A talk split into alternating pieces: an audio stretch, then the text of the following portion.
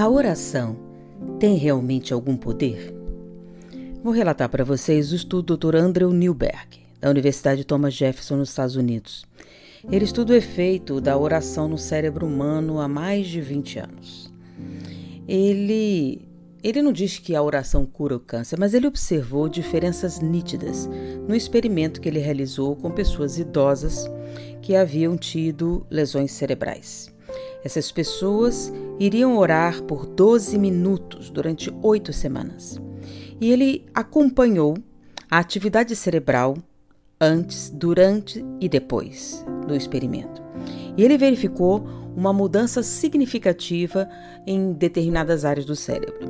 E, inclusive, aqueles que praticaram exercício tiveram uma melhora nítida do rendimento. Isso é excepcional, mas você poderia atribuir isso ao estado de meditação, que pode ou não ter uma conotação religiosa. Porém, ele mesmo relatando, ele achou que uma das experiências mais interessantes que ele teve foi observando um grupo de freiras carmelitas em oração. Ele verificou uma coisa muito interessante. Quando elas entravam em oração, a região responsável pelo senso de si mesmo começava a se desligar. A descrição para elas é que elas se conectavam à divindade, mas o interessante é que a área responsável pelo ego, pelo eu, ia diminuindo a atividade paulatinamente, e quando elas aprofundavam no estado oracional, havia como que um desligamento dessa, desse reconhecimento do eu.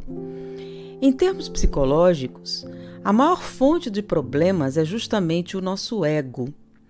Então, senso de autopreservação, desespero, egoísmo, uma série de fatores que estão ligados a essa identidade.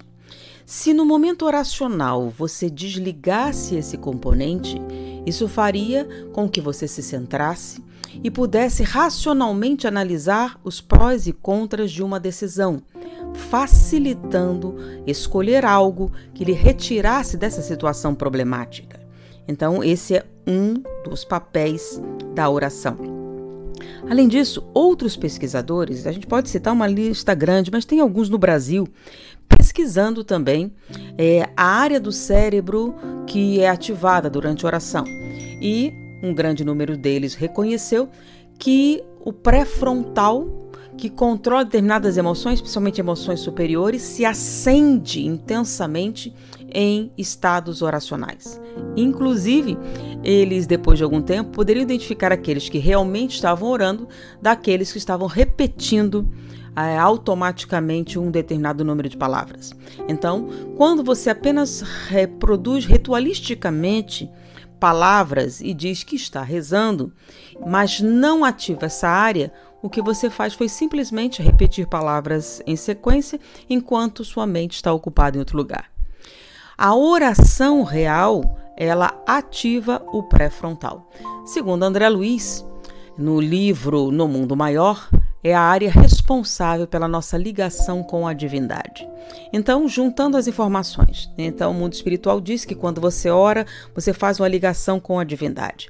André Luiz descreve no, no mundo espiritual que esta área se acende quando você faz uma conexão com a divindade. E vemos cientistas que analisam pessoas em estado oracional e dizem que essa área é ativada. Então, nós já temos fontes distintas dizendo a mesma coisa, pelo princípio da universalidade do conhecimento, é possível que a oração sim te ligue à divindade.